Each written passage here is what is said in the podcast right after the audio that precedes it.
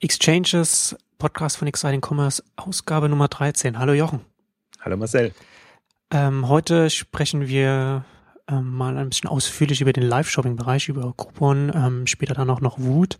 Äh, wir fangen jetzt mit äh, Groupon an. Groupon hatten jetzt vor ein paar Tagen, also noch, noch, noch gar nicht so lange her, jetzt ähm, ein neues Angebot ähm, in ein, einigen Märkten in den USA äh, neu bereitgestellt, Groupon Reserve. Äh, in erster Linie ähm, ein Dienst, auf den man sich dann in Restaurants äh, Tische reservieren kann und geht dann von der Grundidee von Groupon dann schon relativ weit weg. Also ist nicht mehr mit nicht kein Deal. Ähm, man, man muss nicht, man muss nicht vorher bezahlen, um, um dann da reservieren zu können, dann, dann da hingehen zu können. Ähm, und was ich ganz interessant fand auch, also ich habe jetzt hier äh, auf VentureBeat jetzt hier im Vorfeld das nochmal nachgelesen und da ähm, das ist tatsächlich ähm, ein Programm gewesen, das ist schon jetzt irgendwie, also zumindest hat sagt Grun, dass das ist wohl ein Jahr lang jetzt schon in der Vorbereitung war. Sie haben es wohl im ab Mai so in, in Chicago, also, also in der Stadt, in der Groupon sitzt, ähm, getestet. Also es war, ist noch tatsächlich noch ein noch ein Angebot, das noch unter ähm, den Gründer und CEO, äh, Ex-CEO Andrew Mason äh, initiiert wurde, der jetzt im, wann war das? Wann ist er gegangen? Im März. Ähm, der äh, Executive Chairman von Groupon jetzt, äh, Eric Kulewkowski, hat dann, ich glaube in der Pressemitteilung, oder ich glaube nicht, dass er das gegenüber VentureBeat gesagt hat, ähm, dann noch dazu diesem äh, Reserve ge, äh, gesagt, äh, Reserve gives the most uh, prestigious brands a new way to reach our large and desirable audience. Also das ist natürlich dann auch schon sehr bezeichnend, wie man dann merkt, so dann, okay, da geht es jetzt hier ganz, ganz deutlich darum, jetzt neue Geschäftsfelder aufzumachen, sich stärker von dem Grundkonzept von Coupon wegzubewegen und einfach zu sagen, wir nehmen jetzt die 17 plus Millionen äh, Kunden, die wir jetzt in den USA haben, also unsere Reichweite und nutzen die, um jetzt äh, sozusagen in Bereiche zu gehen, in denen die Margen größer sind. Und das ist ja dann schon ganz klar so ein Kurs, der, der auf eine Verwässerung von, von Groupon als, als Mark und als Grundangebot hin, hinausläuft. Und das ist ja sowieso, also wir, wir sprechen ja dann jetzt sowieso jetzt dann auch gleich dann, dann danach noch über Wut. Aber das ist sowas, wo, wo ich meine, also weiß nicht, so kannst du ja dann äh, sagen, ob ich dann richtig liege oder nicht. Aber ich habe den Eindruck, dass das schon so ein, so etwas ist, was man da auch als Trend äh, bei diesen Daily Deal Geschichten bei Live Shopping sehen kann, dass dann über die, über den Zeitraum hinweg dann oft Unternehmen sozusagen in Versuchung kommen, so das Grundkonzept zu verwässern. Also sobald sie eine gewisse Reichweite haben, eine gewisse Nutzerschar aufgebaut haben, ist natürlich die Verführung auch groß, dass man wieder in die klassischen ähm, Denkmuster verfällt und sagt, wir haben da eine Masse, also diese Audience-Eyeball-Geschichte, äh, je nachdem, in dem Fall natürlich eher Audience im, im Sinne von ähm, eine, eine Mailing-Liste sozusagen von Leuten, die wir ohnehin ansprechen können ist die große Gefahr bei, bei diesen Modellen, dass sie dann eben von dem, was sie eigentlich groß gemacht hat oder was sie ähm, für die Nutzer auch repräsentiert haben, weggehen und das dann mehr oder weniger geschickt vermarkten und ähm, ist aus wahrscheinlich Unternehmenssicht ähm, verständlich, ähm, dass man jetzt überlegt, wie man Zusatzerlöse und, und Zusatzeinnahmen ähm, erzielen kann. Ähm, aus Geschäftsmodellsicht weiß ich es nicht so sehr. Also du hast es ja angedeutet, Groupon ist ja ohnehin äh, eines der in der Branche unbeliebtesten Modelle und, und in, unter Investoren so hin und her, äh, ähm, äh, also ein schwieriger Fall. Ähm, ähm, lange waren sie unzufrieden mit dem Gründer und dem ähm, Geschäftsführer Andrew Mason. Dann haben sie jetzt sozusagen nach jedem, nach dem, nach jedem Quartalsbericht sozusagen äh, der Börsenkurs eingebrochen ist, weil sie eben vermeintlich ihre Ziele nicht erreicht haben haben sie ihn jetzt tatsächlich rausgedrängt oder er hat äh, tatsächlich aufgegeben und jetzt, deswegen ist jetzt die Frage, ähm, in welche Richtung entwickelt sich das Ganze jetzt? Und ähm, ähm, natürlich die Problematik bei, bei, bei Groupon ist, wie kann man das Geschäftsmodell profitabel machen? Beziehungsweise sie haben so zwei Problematiken, die sie, die sie ähm, vereinen müssen. Ich glaube, in USA gibt es ja am längsten. Das heißt, da haben sie äh, die stabilste Nutzerbasis und da haben sie das eigentlich auch relativ ähm, organisch, ist zu viel gesagt, aber natürliches Wachstum verzogen, sage ich jetzt mal noch. Also könnte man noch so nennen. Wohingegen im internationalen Bereich haben sie halt extrem ähm, gepusht und ähm, das äh, ehemals City Deal sozusagen dann äh, unter Samba-Führung sozusagen ähm, hochgezogen. Und das ist jetzt eigentlich auch der problematische Bereich. Also immer, wenn man sich auch sowohl den Geschäftsbericht anguckt als auch die Quartalszahlen, dann sieht man einfach alle Kennzahlen.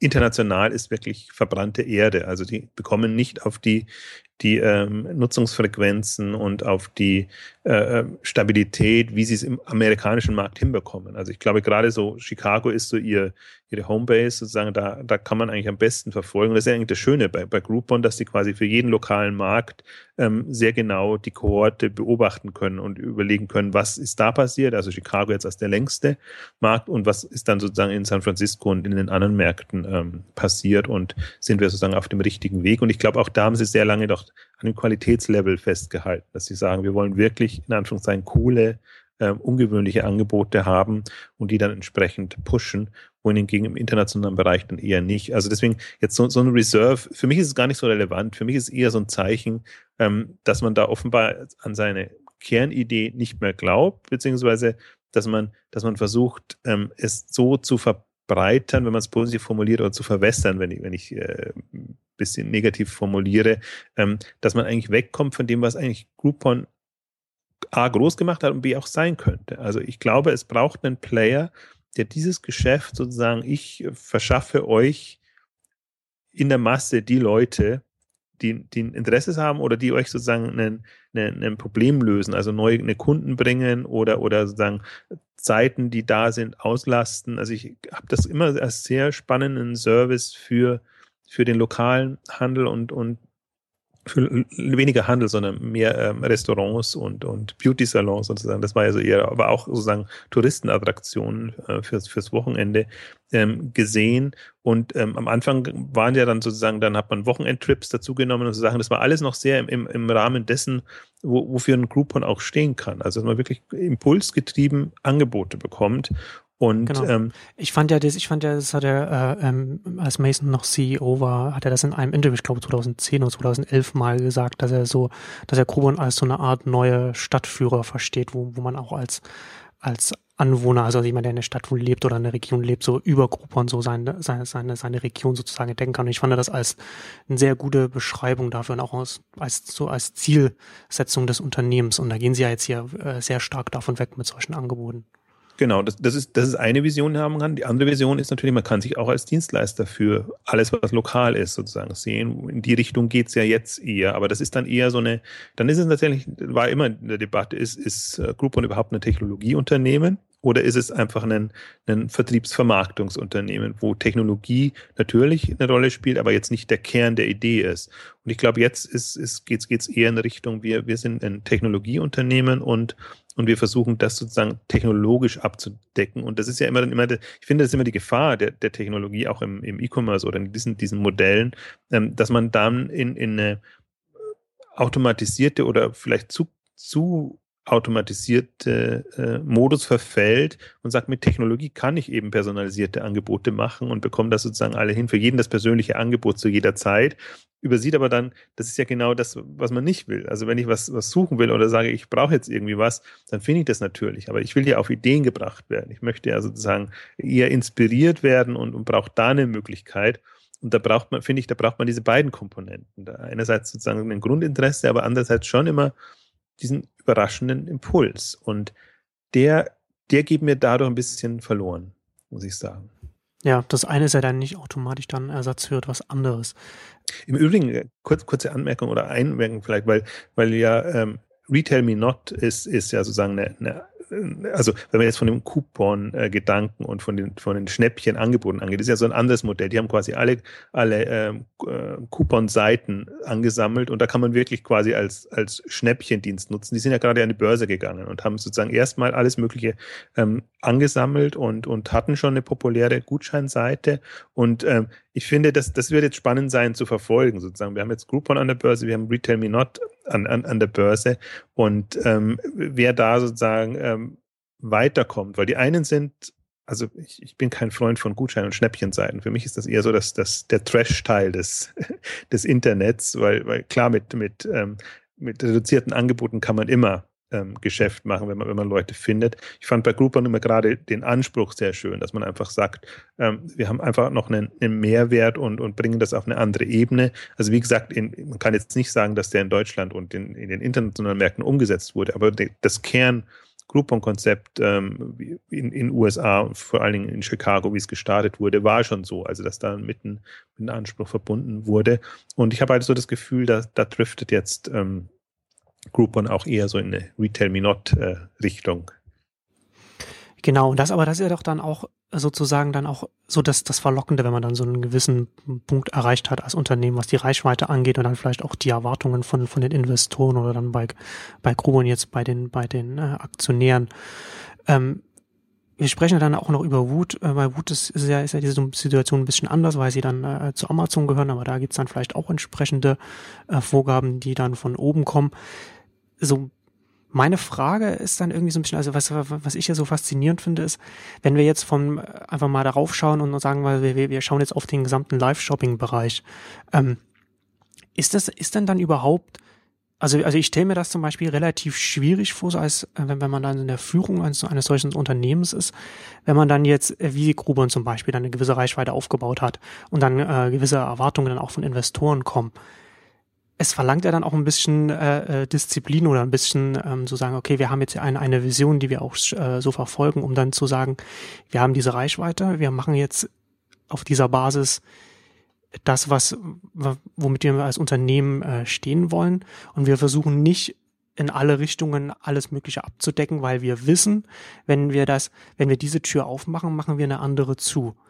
Das scheint mir ja ähm, ab einer gewissen Basis, also also ein gewissen, sagen wir mal, ein gewissen Alter eines solchen Anbieters, dann ähm, immer schwieriger zu werden, sozusagen die, die ursprüngliche Vision beizubehalten. Das ist natürlich im Prinzip das Problem oder das Thema, was wir immer haben bei, bei allen Online-Phänomenen. Man kann immer vergleichsweise relativ leicht äh, Reichweite gewinnen, wenn man ein gutes Konzept hat und irgendwie Anklang findet, dann geht das sehr schnell. Und die Frage ist dann, fällt man dann, gibt man, tritt man dann in die Falle, sozusagen mit den klassischen Reichweitenmechaniken ähm, zu arbeiten und, und die ganzen klassischen, eher push-orientierten Geschichten zu machen. Und, und gerade so ein Groupon ist ja eher durch Pull und dass es sich rumspricht und äh, gerade in der Anfangszeit sozusagen ähm, groß geworden. Und äh, wir hatten das ja auch in, in der, glaube ich, in der Amazon-Ausgabe ähm, äh, besprochen und, und ich finde das immer eine, eine kritische Frage. Also muss man und immer, wie verdient man Geld? Und die, die banalste ist immer, man verdient direkt mit den Kunden.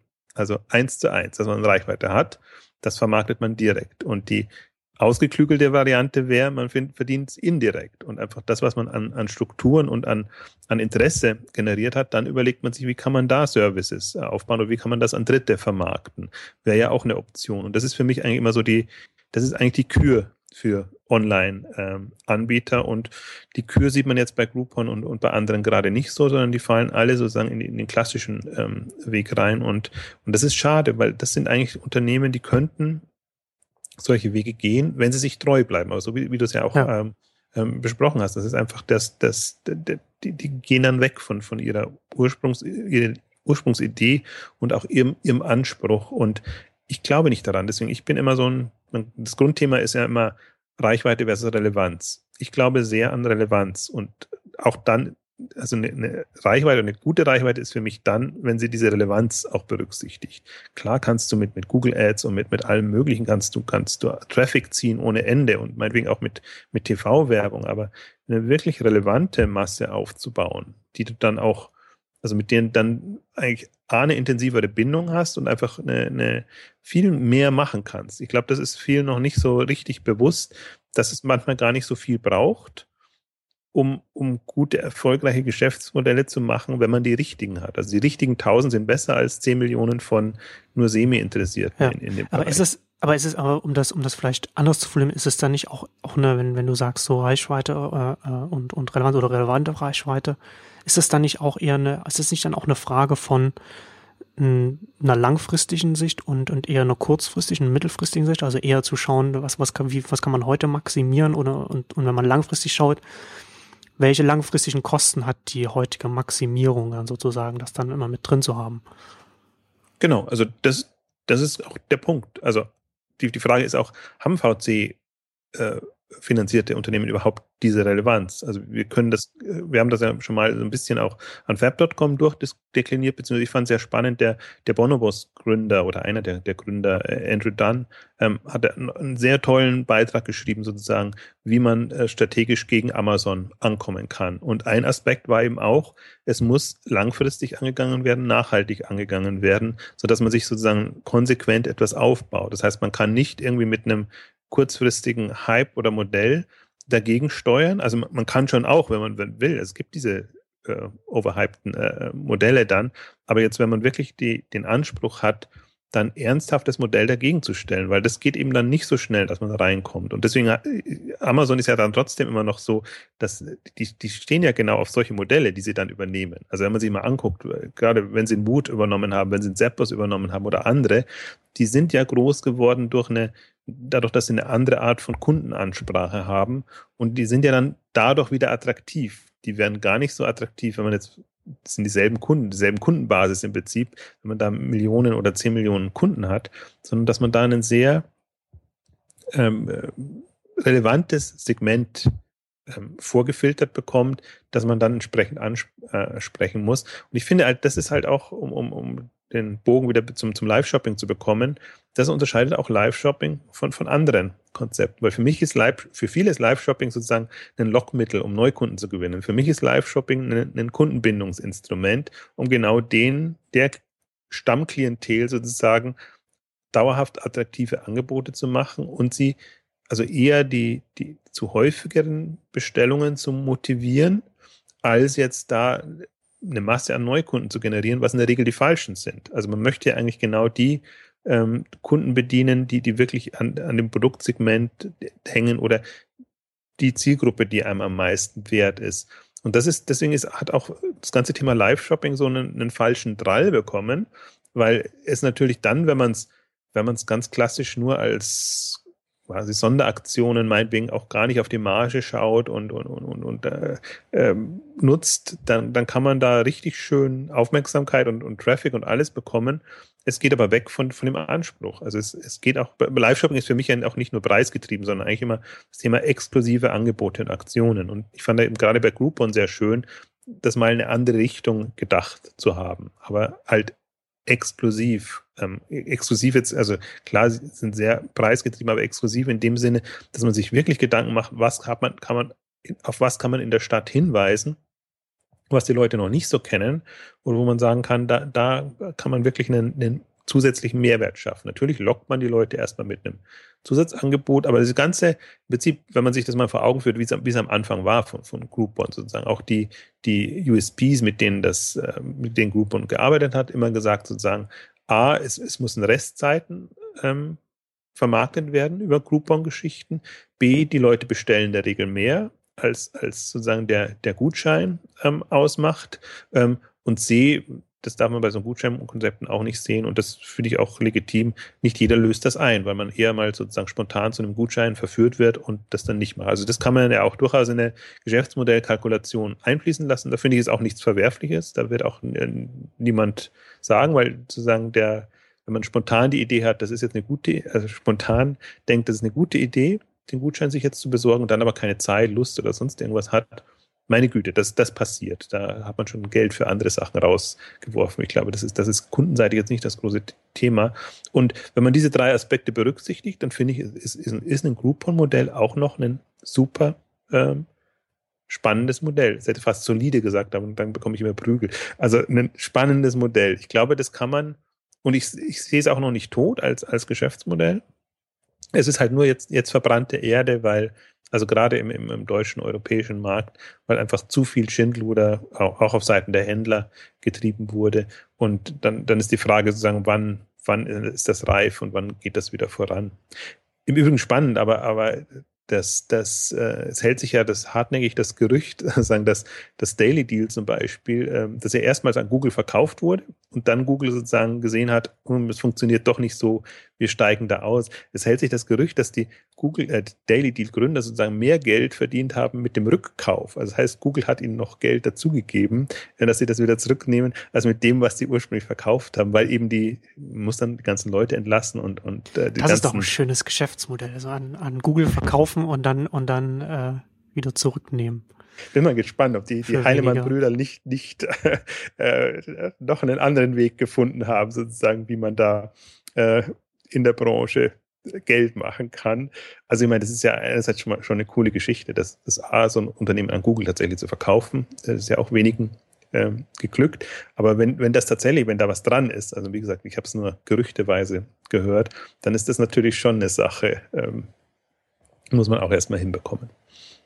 Also aber jetzt, jetzt zum Thema zurück, also jetzt lass uns tatsächlich vielleicht mal Richtung Wut gehen.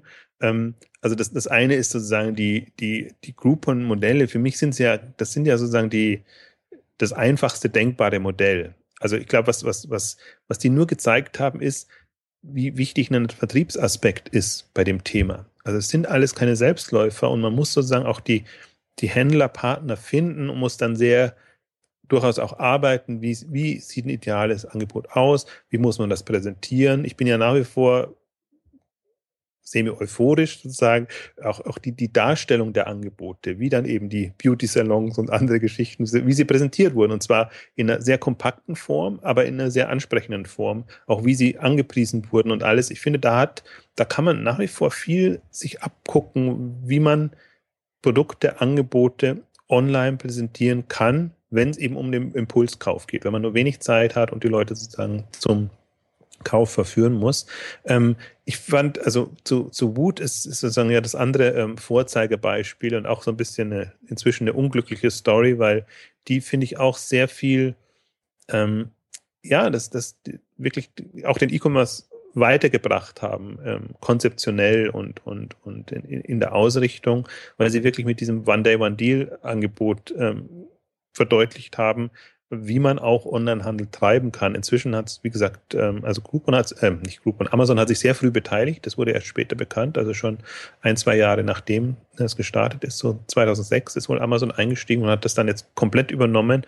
Und in, inzwischen gab es wirklich einen Exodus äh, der, der Mitarbeiter bei, bei, bei Wood. Und das finde ich das Spannende, weil man eigentlich dachte, Amazon hat gelernt, wie man Übernahmen macht. Sie haben sowohl bei Zappos als auch bei, bei Diapers bewiesen, ähm, oder ganz am Anfang hatten sie die, die Idee, sozusagen, alles, was wir übernehmen, muss irgendwie in diese Amazon-Strukturen rein. Dann haben sie gelernt oder vermeintlich gelernt, nee, man muss denen die Freiheit lassen und die, die kennen ihre, ihr Geschäftsmodell, ihre Zielgruppen. Wir können von denen nur dann lernen, wenn sie sozusagen ihr, ihr Ding machen. Und, und bei Woot ist genau das wieder schiefgegangen. Also, was auch immer der, der Anspruch war, also dass, dass das Wachstum nicht so groß war oder dass, dass, dass bestimmte andere oder die, die Margen die Profitlage nicht, nicht geklappt hat. Ähm, also wenn man sich das Wut heute anguckt, ähm, ist wirklich ganz, ganz schlimm, weil es eben auch fast in so eine Groupon-Richtung geht. Also man hat jetzt hm, zehn Angebote, man hat so, so Wut noch ein Wut Plus und, und hat sozusagen die Deal Plus Geschichten, also hat einen Universum, also ein unübersichtliches Universum an Angeboten. Und wir hatten ja die, als wir die Live-Shopping-Days noch gemacht haben, wo wir das sehr intensiv gemacht haben, es gibt ja im Prinzip die zwei Modelle, wie du so, so eine Deal-Seite machen kannst und auch skalieren kannst. Du, du kannst entweder wirklich alles auf eine Seite packen, sodass du quasi dann eine, eine Übersicht hast von Angeboten, oder du machst eben so einen, ich habe damals so, oder bin nach wie vor davon überzeugt, so einen Zellteilungsansatz. Also du sagst, du hast für eine Zielgruppe herausgefunden, wie es geht, jetzt im Elektronikbereich bei, bei Wood. Du machst es dann im Weinbereich, du machst es dann im Sportbereich, machst es in anderen Bereichen, aber du machst es dann möglich auf einer anderen Seite, sodass du die Zielgruppen entsprechend ähm, ansprechen kannst. Und das hat ja Wood am Anfang super gemacht. Sie hatten ihr Shirt Wood, was über, über einen Crowd-Sourcing-Ansatz äh, mit, mit dem Design funktionierte, was ein gar nicht mehr nah dran war. Das haben sie selber produziert, die T-Shirts und, und alles, und haben da wirklich eine coole Zweit- Marke aufgebaut. Inzwischen hat Woot einen Wust an äh, Angeboten allen Produktbereichen, was dann eher einen, also von sich aus einfach einen Ramschinger den Eindruck macht, Also wenn du das Gefühl hast, ähm, sie haben da wirklich ausgewählte Produkte, die sie dann natürlich zum günstigen Preis und aber auch auf eine witzige Art ähm, verkaufen. Also irgendwann kannst du das nicht mehr ähm, zurück, ähm, ähm kannst du das nicht mehr signalisieren auf, auf so einer Seite. Und das ist ein bisschen schade. Also deswegen, das ist für mich wahrscheinlich nicht kommerziell, aber so aus der konzeptionellen Niedergang auch von, von Wut. Äh, wenn man das heute anschaut, ist wirklich ein Schatten ähm, des ursprünglichen Konzeptes. Und jetzt im Mai, glaube ich, war das die, die Meldung, wo wirklich ein, ein Exodus da war. Also der, der Gründer ähm, der, der ist schon sehr, sehr früh rausgegangen, nachdem es verkauft war. Ja, zwei, ungefähr zwei Jahre später, Juni 2012. 2010 hat Amazon es übernommen und Juni 2012 ist der Gründer gegangen. Stimmt, genau. Und das kann man ja irgendwie auch nachvollziehen. Ich meine, das ist zwar auch nicht gut, aber die, und inzwischen ist sozusagen äh, jetzt nochmal wirklich ein Jahr später sozusagen, glaube ich, haben es alle verstanden, ähm, dass es wohl ähm, von dem Kern weggegangen ist.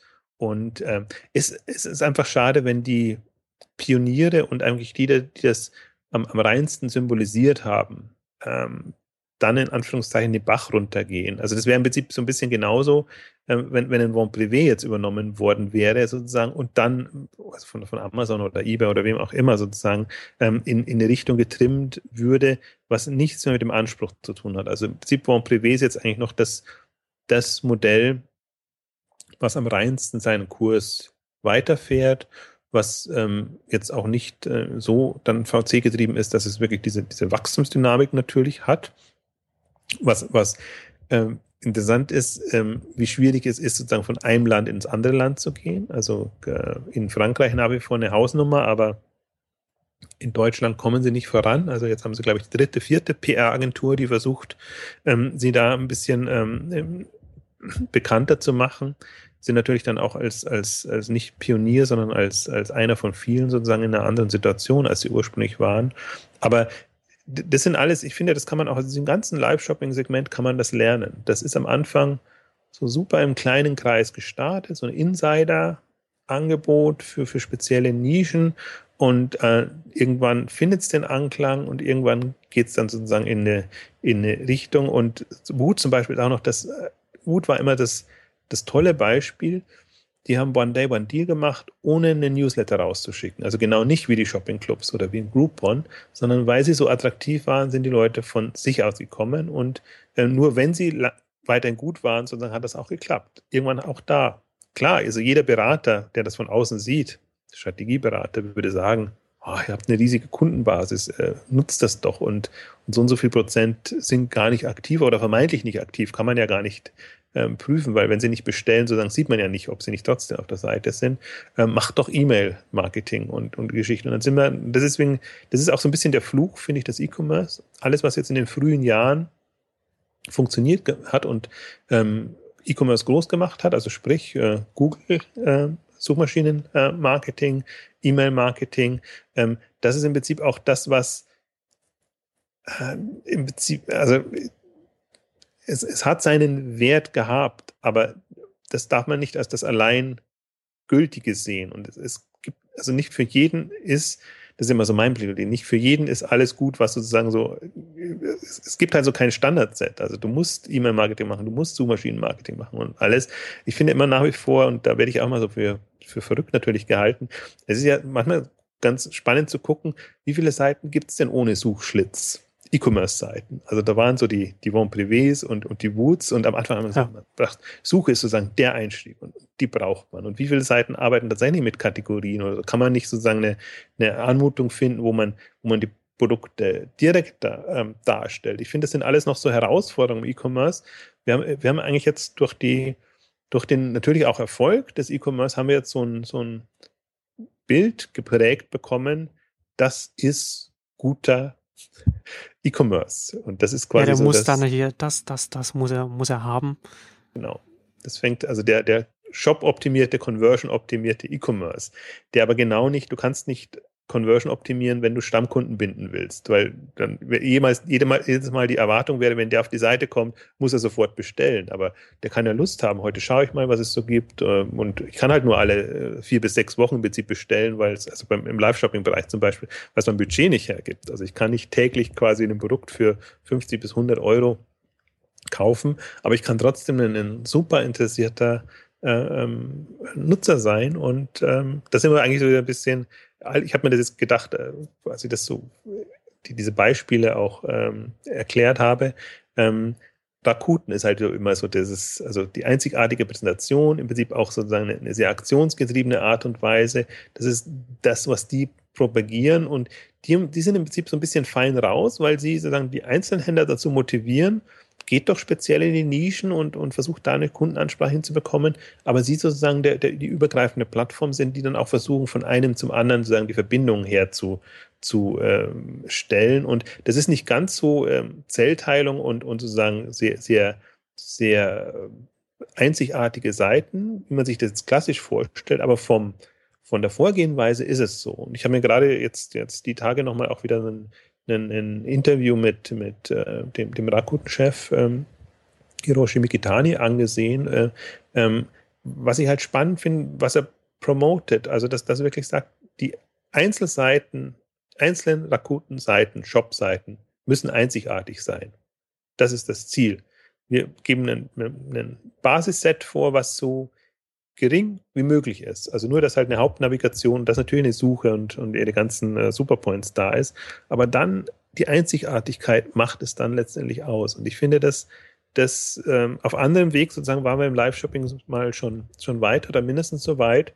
Das ist alles mehr oder weniger jetzt ähm, kollabiert. Ich hoffe ja ein bisschen, dass das Wissen nicht ähm, kollabiert dadurch. Also ich glaube, es ist nach wie vor wert, sich mit diesen Themen zu beschäftigen und zu überlegen, kann man gerade, wenn man jetzt in Richtung Stammkunden und Kundenbindung äh, geht, kann man nicht da Wege finden, wie man das macht. Genau. Ich finde, man, man sieht ja auch gerade so gerade Groupon und, und Wut haben in ihren Anfangsjahren ja gezeigt, dass man mit einem mit einem anderen Ansatz, äh, einem anderen Konzept und einer anderen Herangehensweise als, was du vorhin schon sagtest, so den in alle Richtungen optimierten Shop, bei dem äh, alles, bei dem so sozusagen die Checklist durchgegangen wird, dass man da äh, auch ganz auch, auch Größenordnungen erreichen kann, die, die man damit mit, vielleicht mit so einem durchoptimierten Shop jetzt nicht so ohne weiteres erreicht. Denn wie viele äh, rundum Sortiment-Anbieter äh, sind denn in den letzten Jahren äh, neben Amazon noch groß geworden? Wie viele sind denn so in den Schlagzeilen gewesen wie Groupon und und haben so eine solche Größenordnungen erreicht? Aber ich glaube auch, dass in dem Bereich Du hattest das ja ähm, ähm, vorhin auch schon so ein bisschen angedeutet, so dass man halt im, in dem Internetbereich, man kann halt relativ leicht Reichweite aufbauen und, und dann also so in verschiedene Richtungen gehen. Und ich glaube, dass, dass wir hier auch so ein bisschen was sehen, so, so, so den Fluch auch sehen der, der, der Möglichkeiten, die man online hat, weil so ein großer Vorteil ist ja auch, wenn man jetzt im, jetzt im E-Commerce-Bereich ist oder auch noch viel stärker jetzt so in reinen äh, Webdiensten, dass natürlich diese, diese Virtualität, ja, also man hat eine Webseite, so man kann da halt relativ viel so in verschiedene Richtungen gehen, man kann relativ viel immer machen, man ist halt nicht so stark ähm, von seinen vorherigen äh, Entscheidungen äh, so festgeschrieben wie jetzt in, in anderen Bereichen. Ja, also wenn ich jetzt zum Beispiel, keine Ahnung, jetzt schon ein, ein Unternehmen bin, das jetzt viele Filialen aufgebaut hat, so dann habe ich halt diese, diese, diese Kostenstruktur, die ich dann halt unterhalten muss und, und so weiter. Ja, also wenn ich, aber wenn ich jetzt zum Beispiel ein Webdienst bin, da kann ich dann halt zum Beispiel dann sagen, okay, jetzt möchte ich noch diese Funktion mit reinnehmen oder ich möchte äh, die Richtung wechseln. Dann äh, setzen sich meine Entwickler halt hin und programmieren das. Um das jetzt mal ganz, ganz einfach darzustellen. Ja, das, das ist ja schon, ist, und deswegen ist es ja auch so wichtig, dass man das immer so im Hinterkopf behält und dass man nicht nur im E-Commerce, sondern auch bei Webdiensten allgemein immer auch im Hinterkopf behält, dass das, was man heute sieht, nicht das sein muss, wie es, wie es morgen noch ist, sondern dass halt immer äh, so, so die Richtung angepasst werden, dass ich immer, äh, ne, je nachdem wie halt die Strategie des Unternehmens ist, sich das ähm, anders entwickeln kann.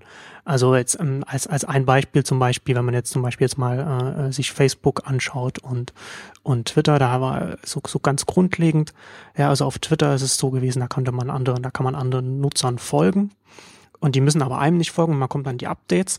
Das führt sofort zu einer anderen Nutzung als auf Facebook, wo es ganz lange so war, dass man dass man sich gegenseitig befreundet hat. Also wenn ich deine Status-Updates wollte, musstest du mich als Freund akzeptieren. Und wenn du das nicht gemacht hast, habe ich von dir auf Facebook nichts gesehen. Ähm, und das führt dann halt sozusagen so ganz anderen, äh, also äh, Zuckerberg hat das mal Social Crafts genannt, so den Netzwerken, die sich dann so entwickeln. Ähm, ich habe dann jahrelang gesagt, so dass Facebook auch dieses asymmetrische Prinzip, wie es Twitter macht, ähm, auch einführen, auch einführen muss, weil es dafür sehr viel mehr machen kann. Und das haben sie auch irgendwann gemacht. Und jetzt sieht man auch jetzt heutzutage, mittlerweile ist es so, dass dann sehr viele Prominente jetzt auf Facebook ähm, sehr viele Abonnenten, nennt es da, so, so dieses Abonnentenbutton das äh, haben, also sehr viele Hunderttausende, Millionen teilweise, dass sich das dann auch so entwickelt und dann äh, verschiebt sich auch so die Nutzung so, so ein Stück weit. Und das ist halt so ein Beispiel, wo sich das so äh, weiterentwickeln kann, so ein Dienst mit, mit so einer Funktion und dann halt auch die, so der, der, der Mehrwert für die Nutzer sich auch so verschieben kann, im besten Fall halt äh, erweitert. Aber was wir jetzt hier zum Beispiel sehen, also eine Wut, wir hatten das, du hattest das ähm, vor, vor gut einem Jahr, also in einem Jahr sogar, es war im Mai 2012 darüber geschrieben, dass Wut sich jetzt von diesem ursprünglichen One-Day, One-Deal halt so wegentwickelt. Du hast es ja vorhin beschrieben.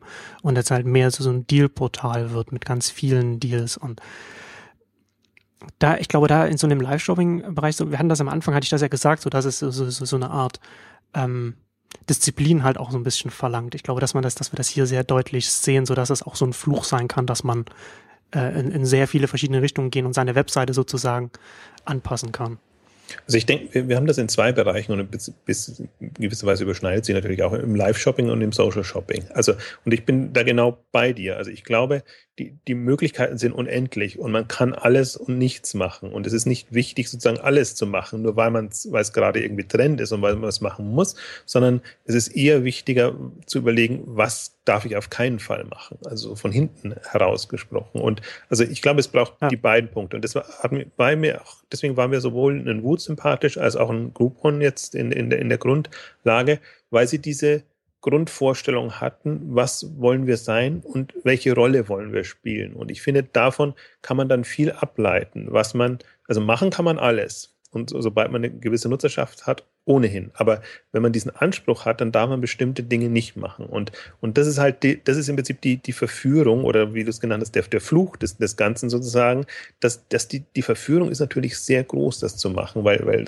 unter Quick-Win-Gesichtspunkten sozusagen kann man einfach kurzfristig extrem viel machen. Und ich finde auch, das, das ist so eine, eine Geschichte, was, wo, wo ich auch bei eBay zum Beispiel hadere, sozusagen, die einfach ähm, mit was groß geworden ist, was ja wirklich Sinn gemacht hat, sozusagen den, den Verkauf Verkauf von Mensch zu Mensch sozusagen zu fördern und, und im Prinzip da eine, eine, eine, eine Shopping-Welt aufzubauen, die, äh, die einfach sehr viel persönlicher ist ob im Guten wie im Schlechten, also das muss man immer auch mögen, als man sozusagen eine, eine, eine sehr nüchterne Shoppingwelt, wie wir sie ja überall haben, ob jetzt stationär oder, oder sonst irgendwo, wo, wo das eher ähm, ähm, rein auf die Transaktion oder einfach auf die bequeme Einkaufsmöglichkeit ankommt, ähm, wo es aber einfach noch andere Facetten geben kann. Und ich glaube, das ist so die, im E-Commerce haben wir das noch nicht so häufig, weil wenn, wenn du einen, einen Shop, sei es ein Elektronikshop, ein Modeshop oder sonst irgendwas machst, ähm, du kommst meistens vom Sortiment und, und, und sozusagen setzt das dann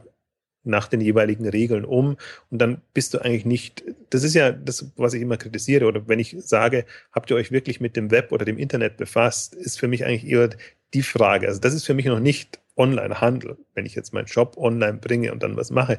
Online-Handel ist für mich dann, wenn ich verstehe, was bietet ein Web, ein Internet sozusagen für Möglichkeiten an Kommunikation, an Vernetzungsinstrumenten, allem drum und dran.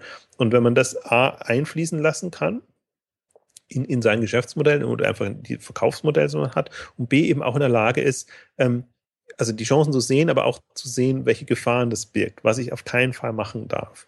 Und das ist einfach, das finde ich auch absolut in diesem Social Media Bereich, so dass der, den verwerflichen Teil. Also ich finde den SEO der SEO-Bereich ist ja ohnehin verwerflich, weil ich sozusagen das als äh, quasi rumtricksen, um die eigenen Seiten voranzukommen, ist ja genau das, was die Relevanz einer guten Suchmaschine ausmacht, äh, boykottiert. Und ich finde, was sich manche im, im Social-Media-Bereich antun, dass sie eben quasi Links schleudern oder, oder wirklich in, in einer Penetranz da unterwegs sind, die in keinster Weise mehr dem Anspruch genügen würden, was man auch unter vernünftiger Kommunikation, und das ist ja in erster Linie ein Kommunikationsinstrument, sehen würde. Und wenn man das einfach, dieses Bewusstsein hätte, dass man sagt, es ist für mich, es ist Teil meiner Marke oder meines Auftritts, meines Gesamtkonzepts sozusagen, diese, diese Facette drin zu haben. Und muss eine Social Media Facette drin sein oder muss sie nicht drin sein? Also ich hasse ja schon das Wort Social Media. Also es, es ist sozusagen diese, Social Web ähm, ähm, Geschichten nenne ich es immer lieber, weil ich finde, die, die Vernetzungsaspekt ist eigentlich der Punkt und,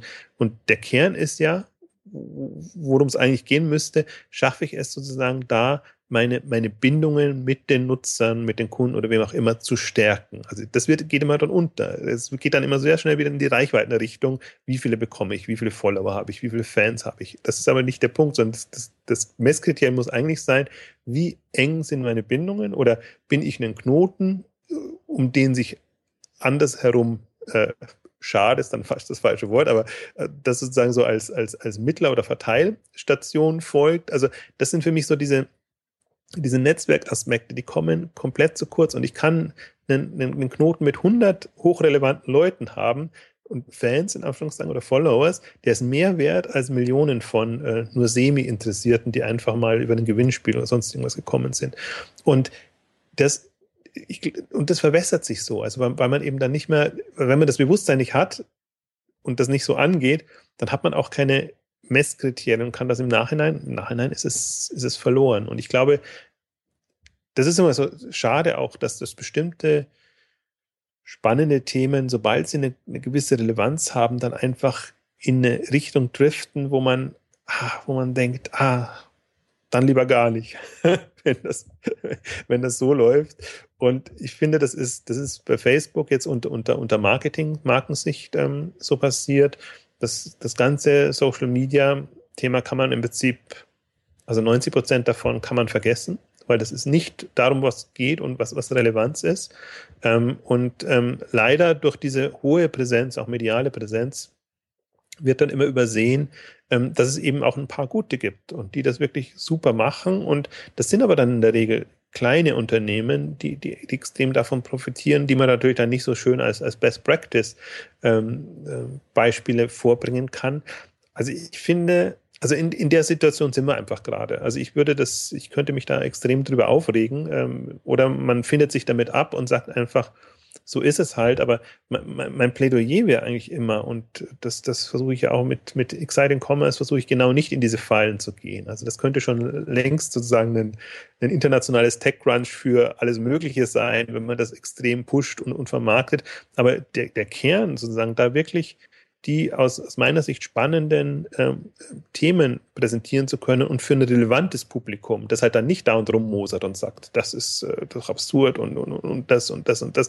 Also ich glaube, die, diese Entscheidung muss man irgendwann mal treffen und sagen, okay, lieber klein und fein, dann diesen, diesen Markt und das zu bedienen und, und natürlich immer durch die indirekten Effekte eine, eine, eine Dynamik schon reinzubekommen, aber man kann sich immer sozusagen zurückziehen und sagen, okay, ähm, aber der Kern und der Anspruch ist eigentlich immer, sagen, dieses eher innovationsfreudige, eher äh, chancennutzende, wachstumsorientierte Feld im E-Commerce zu bedienen und nicht jetzt zum Beispiel eine, eine Shop-Optimierung, SEO-Optimierung geschehen, wo der Markt natürlich sehr, sehr viel größer ist. Und ich glaube, also deswegen auch, so wie ich das für mich persönlich sehe oder jetzt in einem anderen Feld, so würde ich das auch absolut in, in den, den E-Commerce-Feldern sehen und deswegen glaube ich, ist auch so ein, so ein, so ein Social Shopping-Feld noch nicht, das ist noch nicht da, weil, weil auch, auch da haben wir wieder die Problematik, am Anfang sind sie cool und machen irgendwas Spannendes und sobald sie die Reichweite haben,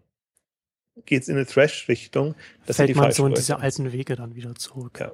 Also ich bin mal gespannt, wie Pinterest jetzt äh, weitergeht. Ähm, oder, oder auch ein Instagram oder, oder anderes, jetzt nicht, nicht ganz ähm, ähm, Shopping, aber ähm, das sind alles für mich so Dinge, ähm, also wir, wir hatten ja, du hast eine Anmerkung von dir in einer der vorhergehenden Ausgaben, hat mich sehr zum Denken gebracht, wo du, wo du gesagt hast, ähm, was, ab wann ist was wirklich ein Riesenerfolg, also ab, ab welcher Reichweite oder welcher Nutzerzahl sozusagen. Weil ich mir gedacht habe, ja, einerseits hast du recht, weil du ja in die Richtung argumentiert hast, sozusagen, ähm, diese Nutzerzahlen, die man jetzt relativ leicht erreichen kann, so, was sind ein paar hundert Millionen sozusagen? Äh, Im Prinzip, äh, der Anspruch müsste sein, Milliarden zu erreichen. Wo ich mir aber dann auf der anderen Seite gedacht habe, nee, also ich bin ja, ich bin eher ein Freund, wo ich sage, das können meinetwegen auch nur fünf Millionen sein oder zehn Millionen. Aber wenn ich weiß, die haben diese, also da, da hat man auch Richtung Marktabdeckung und Marktdurchdringung argumentiert, aber die haben 80, 90 Prozent dieser relevanten Zielgruppe da bei sich dann ist mir das mehr wert, als da den, diesen riesen Überfliegererfolg zu haben. Ich glaube, das ist jetzt so diese, in dieser Richtung sind wir. Ich glaube, man kann nach wie vor diese Massenmarktthemen angehen, aber spannender und aus Zukunftssicht relevanter ist, ist für mich sozusagen dieses ich habe noch kein besseres Wort als Nische, aber diese Spezialthemen und Seiten, weil ich glaube, da, da wird es entschieden. Und das sind die, die einfach diese, diese Zugkraft und die Attraktivität entfalten. Und ähm, ich meine, das, das, wir haben es jetzt hauptsächlich negativ interpretiert, was du gerade gesagt hast, aber das kann man auch positiv interpretieren, sondern dass man sagt, man hat alle Möglichkeiten und dann entscheidet man sich aber sehr bewusst, in welche Richtung man geht und dann kann man trotzdem wachsen oder andere Bereiche, angrenzende Bereiche sozusagen erobern. Genau. Das schließt sich ja nicht aus. Ich glaube, das ist nachhaltiger. Genau, also um, um darauf zurückzukommen, ähm, was ich da, was ich da gesagt hatte, das ist ja dann auch eher, das, das unterstreicht ja eher noch was, was du gerade gesagt hast, denn wenn man jetzt relativ leicht, ob das jetzt WhatsApp ist oder diese ganzen Messaging-Dienste, ja, die, da kommen jetzt immer diese, diese äh, Erfolgsmeldungen, 100 Millionen, 200 Millionen mit äh, Nutzer und so weiter. Und es wird als Erfolgsmeldung äh, äh, ähm, ähm, verkauft. Das ist ja dann, das kommt dann letzten Endes wieder genau auf das auf das, was du vorhin schon gesagt hast, zurück. So, äh, die, die Reichweite allein äh, ist, bedeutet ja da noch nicht, noch nicht einen Erfolg. Ja? Also wenn ich jetzt heute auf die vielen Millionen Smartphones jetzt ähm, da in dem Bereich zurückzukommen, äh, zugreifen kann und dann sozusagen dann einfach über das Betriebssystem des Smartphones auf die Kontakte zugreifen kann und dann automatisch das alles abgleiche. Natürlich, wenn, wenn die Leute das installieren und dann das benutzen, können, habe ich natürlich schnell 100, 200 Millionen Nutzer. Aber das, der nächste Dienst, der nach mir kommt, kann das genauso machen und kann genauso schnell auf die 200 Millionen kommen. Und deswegen ist diese, diese Reichweite, die so, die so groß und so erfolgreich klingt, nicht automatisch der Erfolg. Und deswegen würde man ja dann auch wieder darauf zurückkommen, was du gerade gesagt hast, dass man sagen kann, okay, entweder ich frage mich, was kann ich denn jetzt damit machen, um, um dann, um dann sozusagen äh, mich, mich auf eine Art zu etablieren, die dann nicht sofort imitiert werden kann, oder, oder wie kann ich mich denn in, vielleicht in einer, auf, auf einer kleineren Ebene äh, etablieren langfristig? Also ich glaube, also ich, ich, ich kann beide Varianten nachvollziehen. Also ich bin durchaus jetzt, ich, ich sage mir, der Markt momentan bietet auch sozusagen eine, eine Chance, wirklich mit, mit extremem Druck Märkte zu erobern und zu machen. Also ich möchte es bewusst nicht gegeneinander stellen, aber ich finde es spannend, sozusagen, wenn wir jetzt mal in diese, diese Richtung weiterdenken, sozusagen relevant, relevante Reichweite in dem Bereich. Weil wir sollten auch verlinken dann sozusagen diesen Beitrag von, von, von Andy Dunn sozusagen über, über Bonobos. Das fand ich einfach sehr bemerkenswert, weil der ist nicht, ähm, der argumentiert, also der, der sagt ja nicht sozusagen, gebt's auf und, und macht nichts, sondern der, der sagt einfach, ähm, ihr habt diese Chance, mit relevanten Diensten was nach vorne zu bringen. Und sie machen es jetzt mit Bonobos, das ist quasi äh, modespezielle Modemarke, also ein Label. Ich finde, ähm, Labels oder Eigenmarken tun sich ohnehin leichter, das zu machen als Handelskonzepte. Aber was, was einen da sozusagen sehr ins Nachdenken bricht, bringt, und das geht immer verloren in der Strategiefindung, weil wir immer sehr von Online-Strategien dann ausgehen und sagen, wir haben schon was und das müssen wir sozusagen online in irgendeiner Form vermarkten, sondern eigentlich müsste man zurückgehen und so sagen, was ist meine relevante Rolle mit dem, was ich mache? Mit den Produkten und den Ansprüchen, äh, die ich habe. Ich mache. Ich finde zum Beispiel auch, was, was ich lange nicht, oh, jetzt fällt mir der Name nicht ein. Wie, wie heißt es? Manumama? Ah, der, der, der sozusagen ähm, eine Seite, die ich lange unterschätzt habe, weil die den Anspruch haben, sozusagen ähm, äh, nicht nur ökologisch, sondern auch sozusagen von, von nicht, nicht sozusagen im Ausland gefertigte Mode ähm, zu, zu präsentieren und, und das sozusagen in Augsburg da eine Produktion aufgemacht haben. Ich habe mir lange gedacht, das kann doch nicht gut gehen. Also das, die, die Produkte müssen so teuer sein und das, das, das kann alles nicht, nicht so funktionieren und haben jetzt auch mal witzigerweise auf, auf dem Shopware Community Day äh, erklären lassen von, von, von einem der Gründer, sozusagen, dass die dann es tatsächlich auch schaffen, äh, auf Stückzahlen zu kommen, wenn sie dann auch eine, eine B2B-Komponente ähm, äh, einbauen, sozusagen. Aber diese Chance hat man eben nur sozusagen, wenn man, wenn man so einen für sich einen Marken- und Identitätsanspruch hat, weil dann weiß man genau sozusagen, was man will, was man macht und dann finden sich ja auch Wege. Das finde ich ja eigentlich immer noch das, das Faszinierende an, an Online. Im Prinzip alles ist möglich dann auch wieder. Das heißt, man kann auch mit einer, mit einer im ersten Moment absurd klingenden Idee ähm, eine Relevanz erreichen, beziehungsweise man, man findet sehr leicht raus, stößt man auf eine Resonanz und kann man dann auf eine Relevanz kommen in, in, in der Geschichte. Und ich finde, das sind so die Aspekte, die, die gehen komplett unter, wenn man sich sozusagen so in der traditionell denkenden Branche befindet, weil man dann immer, also sie sind natürlich auch an, von anderen anders getrieben oder sozusagen die, die Sorge steht mehr im Vordergrund als, als die, die Chance oder die Perspektive, die man haben kann. Aber ich hoffe so ein bisschen, dass, dass, dass wir das, und das ist auch ein, so ein Feld, was ich, was ich bei, bei Exciting Commerce noch ein bisschen forcieren möchte, auch diesen, diesen Grundgedanke wieder reinzubekommen. Und man ist immer schwierig, sozusagen die, die Hebel zu finden. Für mich war durchaus Live-Shopping äh, zum Beispiel eine, ein Hebel, wo ich sage, impulsgetriebene Konzepte muss es auch geben und, und müssen auch funktionieren. Das, das wurde dann, also wenn man es halt dann so oberflächlich, und das musste ich dann auch erst lernen, sagen, aus klassischer Handelssicht äh, betrachtet, dann ist das immer Sonderangebote, mit Sonderangeboten sozusagen Nachfrage zu erzeugen. Das haben wir gelernt, haben wir schon immer gemacht und das ist sozusagen das Modell. Und es ging komplett weg von dem, was, was, was ist eigentlich auszeichnet, diese Zielgruppenansprache. Die Art und Weise, wie man Produkte präsentiert, die, die Möglichkeit sozusagen in einer, in einer andersartigen und, und ausführlichen Art ähm, präsentieren zu können. Und ähm, das ist einfach, also das, das, ich glaube, das sind wir wieder beim Punkt zu sagen, 90, 99 Prozent äh, alles, was momentan auch im, im E-Commerce oder im Innovationsbereich passiert, ist irrelevant. Sozusagen die Frage ist, oder für mich, die Zukunft hat das, was, was genau diese Substanz und Relevanz erzeugen kann. Und das kann, das können etablierte sein. Manche manche sind natürlich auch im, im, klassischen Bereich schon so unterwegs, aber das können halt auch ähm, neue sein. Und ich glaube, wenn man sich das bewusst machen würde, ist Platz für eine Flut an, an neuen, andersartigen Angeboten. Und ich fand jetzt ganz faszinierend, diese Woche ist ja, oder ist ja Saswell mit seiner neuen Seite online gegangen, ähm, die ich lange nicht mehr im Radar habe, weil sie für mich im Prinzip sie die, die haben so, die sind technologisch super und, und, und in ihrem Anspruch super, die bekommen es aber sozusagen in der, in der Darstellung und im Verkauf nicht hin. Und, und das ist sozusagen, das ist immer so ein Henne-Ei-Problem. Da, da denkst du, da hast du ein super Unternehmen, aber andererseits weißt du genau, so finden sie keinen Anklang am Markt. Zumindest nicht in dieser Dynamik, in der Größenordnung, die man sich wünschen würde. Und jetzt haben sie so, so eine Seite hinbekommen, ähm, wo ich sage, jetzt ähm, mal gucken ob das geht. Also jetzt präsentieren sie sich wieder in einer anderen Form und, und, und ich glaube, dieses, dieses Thema auch, auch Sie nennen es äh, Commerce on Demand, also einfach wegzugehen, dass man sagen, man, man, man produziert auf Vorrat und alles, was dann übrig bleibt, verramscht man irgendwo, sondern dass man tatsächlich sagt, nee, wir produzieren nur das, was auch nachgefragt wird und, und ähm, bringen das sozusagen in unser Markenverständnis rein. Das ist ja ohnehin sowas ein bisschen was, was dem Mass Customization Bereich noch abgeht, dass die sehr, sehr technologisch kommen. Glaube ich, hatten wir auch schon mal erwähnt, ähm, sondern die müssen im Prinzip, die müssen noch den, den Weg finden, wie sie wie Mass Customization Teil sozusagen des Gesamtmodells ist. Und so ein Anspruch, on demand nur Produkte zu präsentieren, schont die Umwelt und, und macht einfach das, das Leben sehr viel, viel leichter.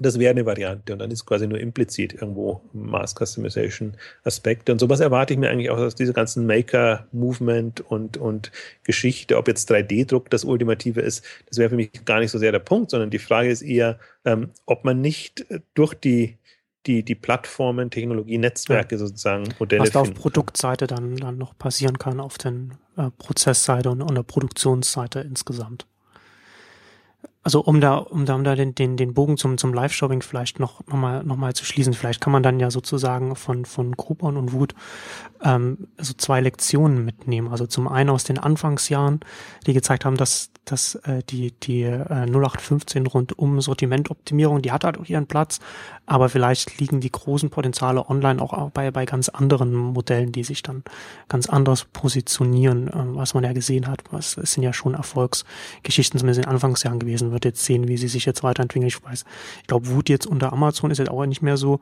ähm, so transparent. Also man, man weiß da jetzt auch nicht mehr von den, wie sich die Zahlen entwickeln, kann man dann halt auch nur spekulieren. Aber vielleicht kann man dann trotzdem, äh, äh also vielleicht, äh, man, man wird sehen. Also vielleicht äh, die Strategieschwenks der beiden, vielleicht funktionieren sie ja auch das wird man dann, dann schauen. Aber vielleicht kann man dann auch trotzdem dann so als zweite Lektion sozusagen dann noch mitnehmen, wenn man sich das heute Wut zum Beispiel anschaut, dass äh, so ein Strategieschwenk dann auch äh, mit entsprechenden Kosten dann verbunden ist.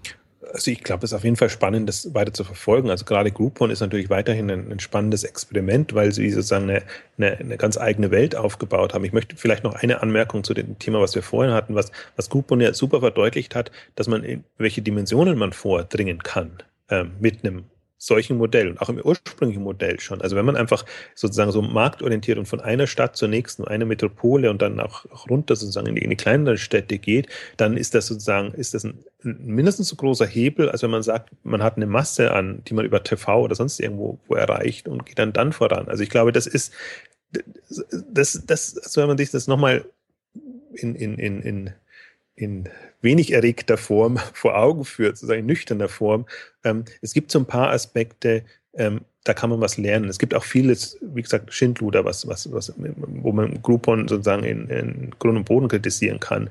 Ähm, das, das ist schon auch wahrzunehmen. Also das, ich plädiere jetzt wieder nicht in, in, insofern in, in Schwarz-Weiß denke, dass man das nicht wahrnimmt. Aber die anderen Aspekte, ich finde, da kann man so viel rausziehen. Und, und ein ähm, anderer Aspekt, den, den ich eminent wichtig finde. Und, und äh, ähm, wir, wir haben, wir gehen in Richtung Mobile und wir gehen in Richtung sozusagen Bildschirmgröße, die kleiner sind und anders sind. Und wir müssen uns Gedanken machen, welche Konzepte da Relevanz haben. Also wir haben das letzte Mal Richtung Stream ange gesprochen und daran glaube ich nach wie vor, dass, dass, dass wir weggehen von diesen Starren in Richtung sozusagen, es befindet sich im Fluss und zur rechten Zeit das richtige Angebot sozusagen muss auf einen zukommen. Im Prinzip so ein bisschen, wie man es im, im Nachrichtenbereich ja schon oft propagiert hat, die Nachricht findet mich und ich muss nicht mehr sozusagen dauernd jetzt, äh, was weiß ich, Tagesschau oder sonst irgendwas angucken, sondern die wirklich relevanten sind dann über Facebook, Twitter und, und andere Geschichten.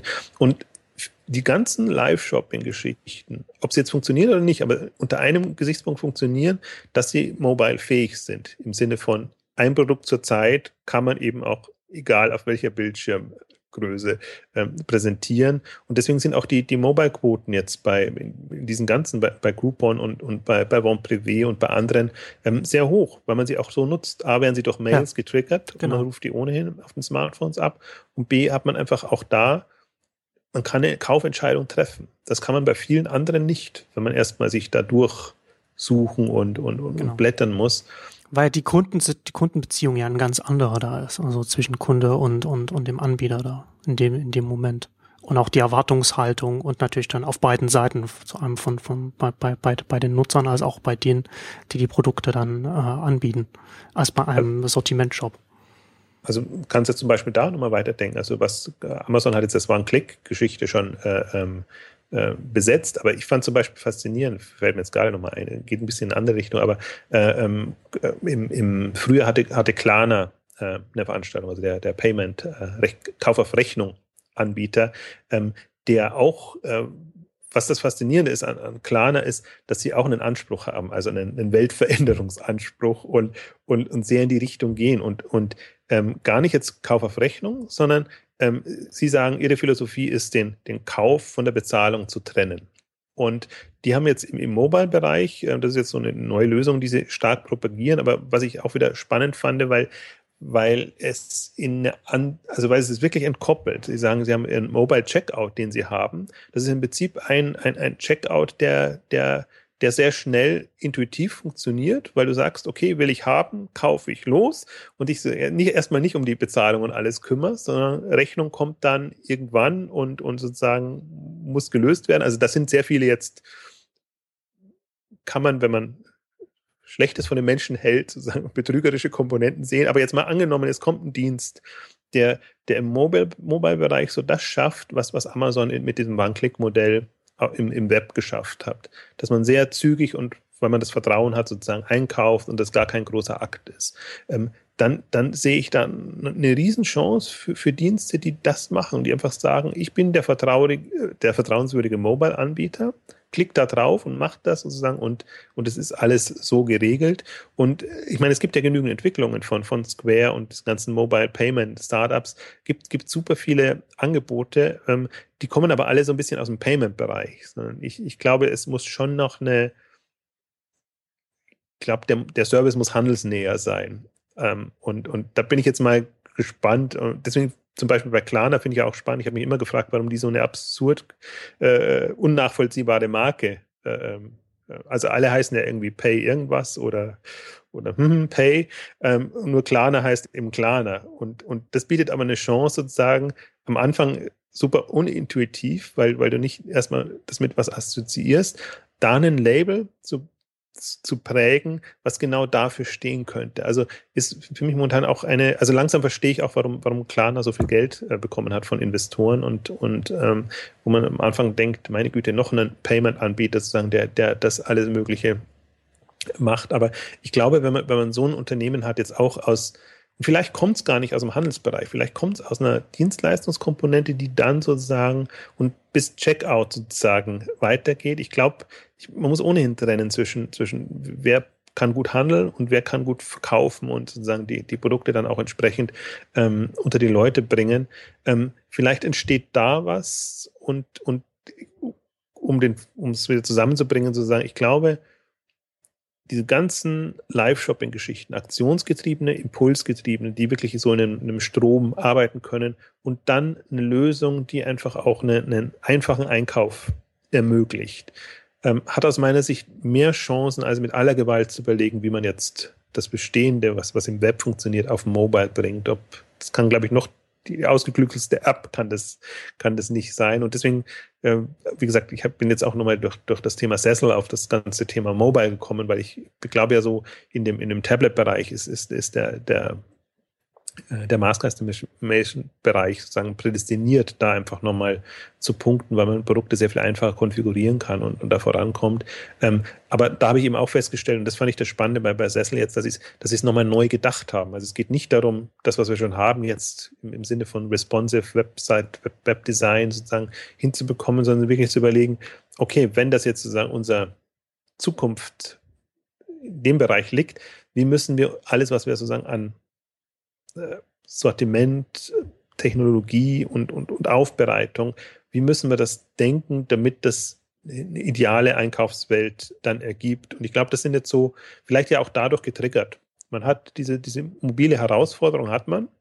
Und wenn man, und die Gefahr ist ja, alle sehen es wieder nur als Kanal, wenn man das wirklich als, eigentlich ist es, das, das ist jetzt das Netzwerk sozusagen, dass man äh, abstrakter noch natürlich als, als, als jetzt das Internet, wo man so schön als Portal reingeht, sondern ähm, wirklich in dem, im Netzwerkverständnis, wenn, wenn da nochmal auch das, dieses Bewusstsein geschäft, geschäft würde, vielleicht entsteht dann auch nochmal ein Bewusstsein, was, was so ein Groupon und, und andere Angebote tatsächlich in der Richtung relevant macht. Die Chancen und die Potenziale liegen ja dann darin, dass das dann, dass dann jetzt so mit, mit, mit Smartphones und Tablets dass das Netz jetzt mitten im Leben ankommt und jetzt nicht mehr nur noch am Schreibtisch stattfindet. Also gut, mal Laptop auf der Couch sitzen, aber es ist dann schon noch mit, mit, mit Smartphones noch mal viel mehr, äh, kommt es jetzt im Alltag an und das, und da äh, bieten sich dann natürlich dann die Potenziale und die Ansatzmöglichkeiten. Das ist ja im Prinzip auch so, der, der, also wenn man jetzt mal in, in die, die, Potenziale in Poten Potenzform, also Faktor X oder nicht nur Faktor X, sondern eigentlich hoch X, exponentieller Form sozusagen ja. steigen. Ich habe ja schon im, im, im Web tue ich mich ja schwer, da, weil ich einfach immer sage, wir haben noch gar nicht genügend getestet, um rauszufinden, was funktioniert denn. Also vielleicht sind wir sozusagen, ich sehe so ein bisschen immer so, so Darwin-mäßig, sozusagen, man hat so eine bestimmte Strenge und, und die verfolgt man und irgendwann stößt man ein Ende oder dann splittet sich's wieder und, und geht weiter. Ich habe aber das Gefühl, wir sind so ein Pfad gegangen und, und da sind wir jetzt schon sehr weit und sehen gar nicht, das war vielleicht gar nicht so unbedingt der richtige Pfad.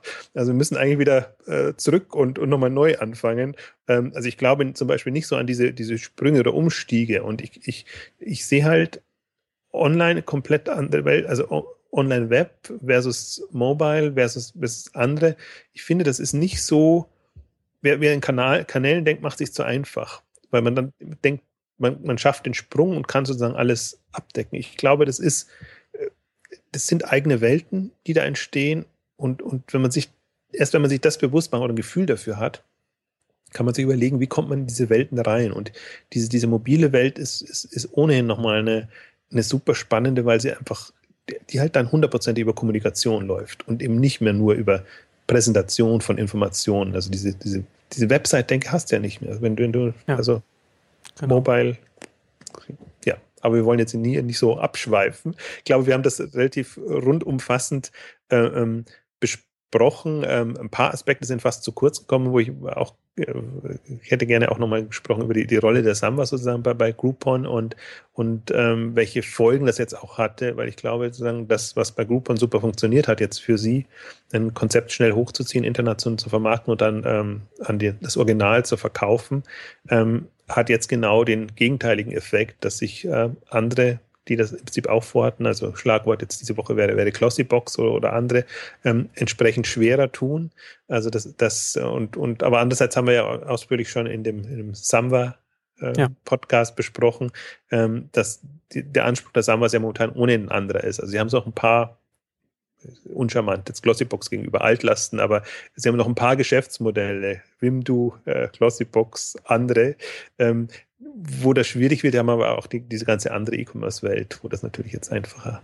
Genau. Also für die Sambas war das ja ein Riesenerfolg, den Verkauf an Groupon und dann der und dann der Börsengang, aber sie kommen jetzt bekommen jetzt natürlich jetzt auch so den sozusagen noch den äh, den den Preis, der Preistag, der kommt jetzt für sie jetzt noch so dadurch, dass natürlich Groupon an der Börse ist und dann jetzt äh, regelmäßig Zahlen veröffentlicht und natürlich dann auch die US-Unternehmen dann also potenzielle Käufer von anderen äh, Samba äh, Startups natürlich dann äh, sich das auch dann mal anschauen, wie sich das dann, wie sich dann bei Groupon dann die verschiedenen Geschäfte sozusagen entwickeln. Aber, da, aber da können wir ja dann, ja. Ja, wobei, äh, vielleicht die, die eine Meinung, ist ja eigentlich auch das, das Spannende daran, da, dadurch, dass es jetzt relativ öffentlich genau. war. Ich meine, es war ja vorher schon, das Modell war ja bekannt, aber es war eher im Verdeckten. Also von eBay ist so schnell passiert, dass das gar niemand mitbekommen hat, weil zu der Zeit sozusagen ohnehin niemand achten, was jetzt ein Alando und, und was passiert. Das Jamba ist ohnehin äh, äh, ein anderer Fall, weil es da in dem Sinne kein Original gab. Aber sozusagen dann trotzdem das, das Hochziehen und dann entsprechend zu verkaufen. Und Groupon war jetzt, ich denke mal wirklich, glaube ich, für alle konnte man sehen, im Positiven wie im Negativen, was es funktioniert. Und äh, es ist eine Kunst, sowas in dieser Schnelligkeit hochzuziehen, ähm, aber es muss das richtige Modell treffen. Und ich glaube, das ist ein bisschen bei, bei Groupon schiefgegangen und ich befürchte, das würde auch bei, bei einem Birchbox, äh, Glossybox schiefgehen, weil auch das ist ein ähm, ähm, Abo-Modell, ist einfach nicht ein, ein äh, schnell skalierbares Modell, weil cool ist der Service nur dann, wenn er wirklich einen substanziellen Mehrwert schafft. Und ähm, also aus, aus Nutzersicht, aus Investorensicht, ähm, ganz andere Kriterien natürlich. Ähm, und ich glaube, das ist so ein bisschen ja, spannend zu verfolgen. Ich glaube, Groupon wird uns das ein oder andere nochmal beschäftigen, weil ähm, die sicherlich auch noch den, den einen oder anderen Schwenk hinbekommen, beziehungsweise vielleicht wird es ja irgendwann mal die Erfolgsstory. Jetzt sind ja die, die Kurse wieder hochgegangen und ähm, der ein oder andere wird glücklich sein. Und ich für mich ist es nach wie vor ein Übergab Übernahmekandidat und ähm, ich glaube, wenn das in, in vernünftige Hände fällt, ist das nach wie vor ein, ein also ein, ein Riesending. Das, ich glaube halt nur momentan ist es halt in sehr konventionellen Händen. Das soll man auch nicht kritisieren. Das werden ähm, Marketing erfahrene Leute sein. Ich glaube, da kann man auch, das kann man auch voranbringen. Aber es, für mich gibt es so ein paar, so ein bisschen äh, eigenartig formuliert, Perlen oder ähm, die, die ähm, einfach, ich glaube, manchmal ist man einfach, die Frage ist, was man draus macht. Und ähm, da, da sind le leider sind so alle meine Vor Vorbilder und, und Erfolgsbeispiele, wo ich sage, da, die hätten wirklich sozusagen diesen Weltveränderungsanspruch haben können, hätte ich den Daumen gedrückt, dass sie wirklich es alleine schaffen, sind nicht so durchgekommen, wie ich mir das ähm, vorgestellt habe. Aber ich, ich warte, äh, ich bin mal gespannt, ob, ob nochmal jemand äh, sich des Groupon-Themas annimmt in, in einer anderen Variante und dann wirklich jetzt einen, einen ernsthaftes, den, den ursprünglichen Weg nochmal ernsthaft geht. Also ich glaube, also gerade Europa haben wir jetzt ja in dem Sinne nichts und äh, manchmal braucht es ja eine gewisse Zeit, bis das äh, dann wiederkommt. Genau. Ist auf jeden Fall nicht das letzte Mal, dass wir über Groupon gesprochen haben. Das soll es für heute von uns gewesen sein. Ähm, vielen Dank fürs Zuhören und bis zum nächsten Mal. Tschüss. Bis dann.